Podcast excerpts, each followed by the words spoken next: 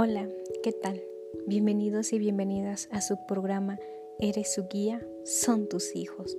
Soy Gabriela Marinava, estudiante de la licenciatura en Educación Inicial de la Escuela Normal Superior Federalizada del Estado de Puebla.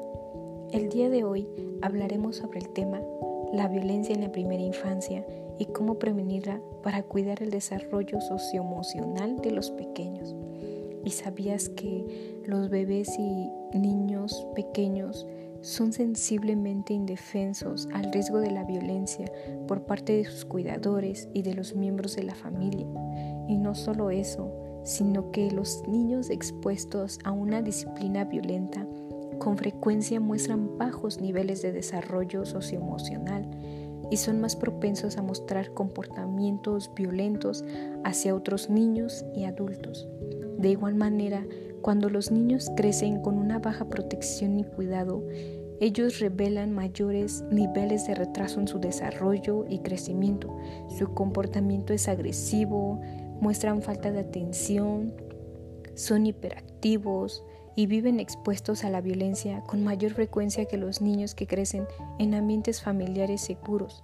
Y otro punto importante aquí es que llegan a sufrir estrés tóxico cuando el niño o la niña vive frecuentemente situaciones adversas durante un tiempo prolongado, se les deja llorar o son desatendidos por largos periodos de tiempo sin el apoyo adecuado de un adulto.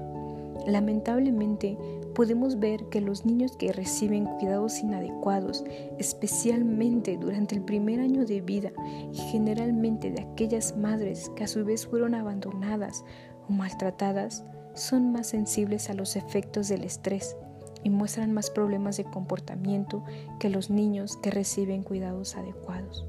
Así que la violencia en la primera infancia puede generar problemas de salud física y mental durante toda la vida. Lo anteriormente mencionado, entendemos ahora que la violencia contra el infante se da de todas las maneras de cómo una persona o grupo puede utilizar la fuerza física o poder causando perjuicio contra un niño o niña. Y no solo eso, también incluye la violencia psicológica, física, sexual, negligencia, omisión de cuidados y el maltrato intencional entre pares. Pero para poder prevenir y reducir la violencia en estas situaciones, se puede brindar estrategias, técnicas de crianza, soporte a las familias en situaciones de riesgo, además de asistencia económica a los padres para así obtener un sano desarrollo socioemocional del infante, pues cuando los padres y cuidadores establecen un vínculo predecible, estimulante y amoroso, puede contribuir a una amplia variedad de resultados positivos para las niñas y los niños y la familia en general. Por lo tanto, cuidar y proteger a los niños contra la violencia va a traer beneficios como un desarrollo socioemocional adecuado, un crecimiento saludable, una vinculación afectiva, cuidado seguro, una socialización, aprendizaje positivo y una reducción de comportamientos de riesgo como las drogas, alcohol y delincuencia.